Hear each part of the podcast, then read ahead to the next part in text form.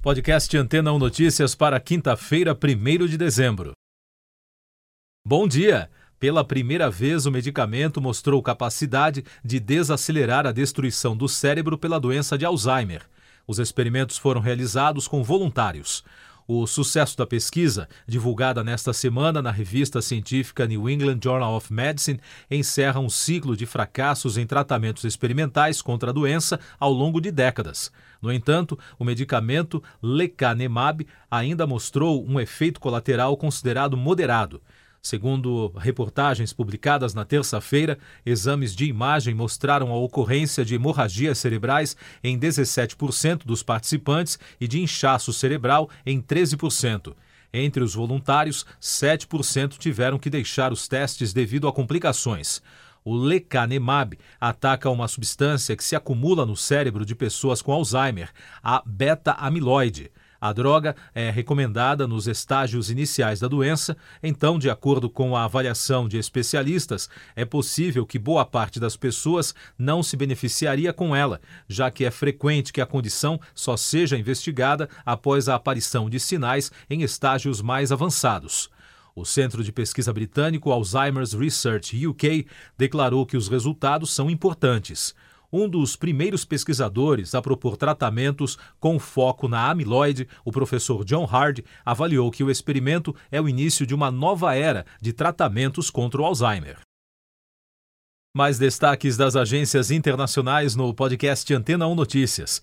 O fundador do grupo norte-americano de extrema-direita Oath Keepers, Stuart Rhodes, foi condenado nesta semana por conspiração sediciosa, ou seja, uma tentativa de derrubar um governo à força.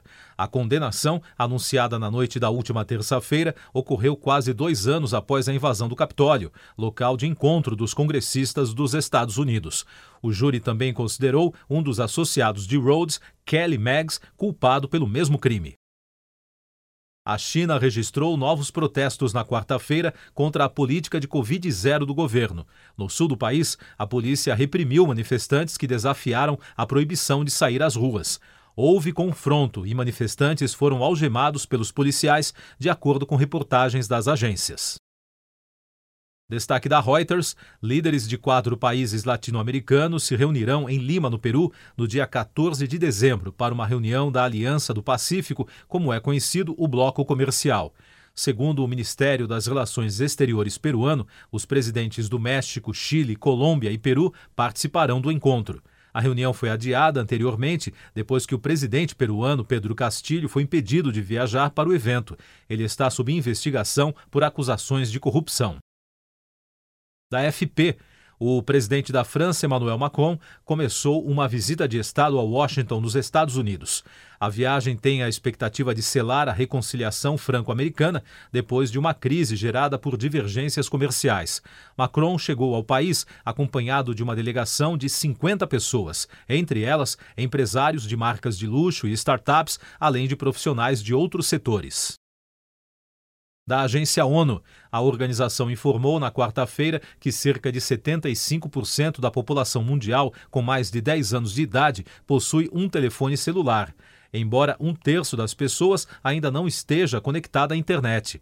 A União Internacional de Telecomunicações, em seu relatório anual sobre conectividade global, comentou que os telefones celulares são a porta de entrada mais comum para usar a internet e a porcentagem de propriedade serve como um indicador de disponibilidade e de acesso à rede. Eu sou João Carlos Santana e você está ouvindo o podcast Antena 1 Notícias, agora com os destaques das rádios pelo mundo, começando pela rede iHeart dos Estados Unidos. Vandinha se tornou o maior sucesso da Netflix e quebrou um recorde na plataforma de streaming, superando Stranger Things em audiência na semana de estreia. Conforme o THR, via Screen Rant, a série baseada na franquia A Família Adams teve a maior semana de estreia de série em inglês na história. O recorde anterior era da quarta temporada de Stranger Things. Mais um destaque do grupo de mídia: os Rolling Stones anunciaram o lançamento de um álbum ao vivo gravado há 10 anos no Prudential Center em Newark, Nova Jersey, nos Estados Unidos, como parte da turnê de 50 anos da banda, a Fifth Counting Tour. Intitulado Girl Life, o disco chegará às plataformas digitais no dia 10 de fevereiro pela Universal Music, via Mercury Studios, para marcar os 60 anos de carreira do grupo britânico.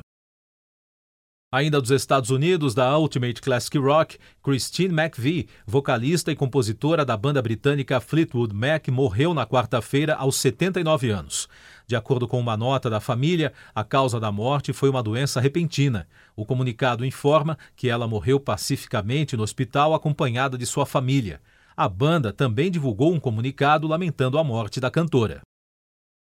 E da rede britânica BBC, o sucesso de Harry Styles, As It Was, foi eleito a música mais tocada do Reino Unido em 2022. Segundo informações das plataformas Spotify, Apple Music e Deezer, a faixa teve o melhor desempenho do ano, superando concorrentes de peso como Ed Sheeran, Drake e Taylor Swift. Além disso, a canção foi a mais transmitida globalmente no Spotify e Deezer, com Stay de Justin Bieber liderando a parada da Apple. O Spotify disse que As It Was foi transmitido um total de um bilhão e meio de vezes este ano. Isto teria rendido à estrela e seus co-compositores cerca de um milhão e meio de libras esterlinas em royalties. Siga nossos podcasts em antena1.com. Depois de tanto conteúdo legal, que tal se hidratar com água rocha branca? O consumo regular de água durante o dia traz benefícios para a saúde, como, por exemplo, manter a pele bonita e hidratada. Rocha Branca, da fonte direto para sua casa. BR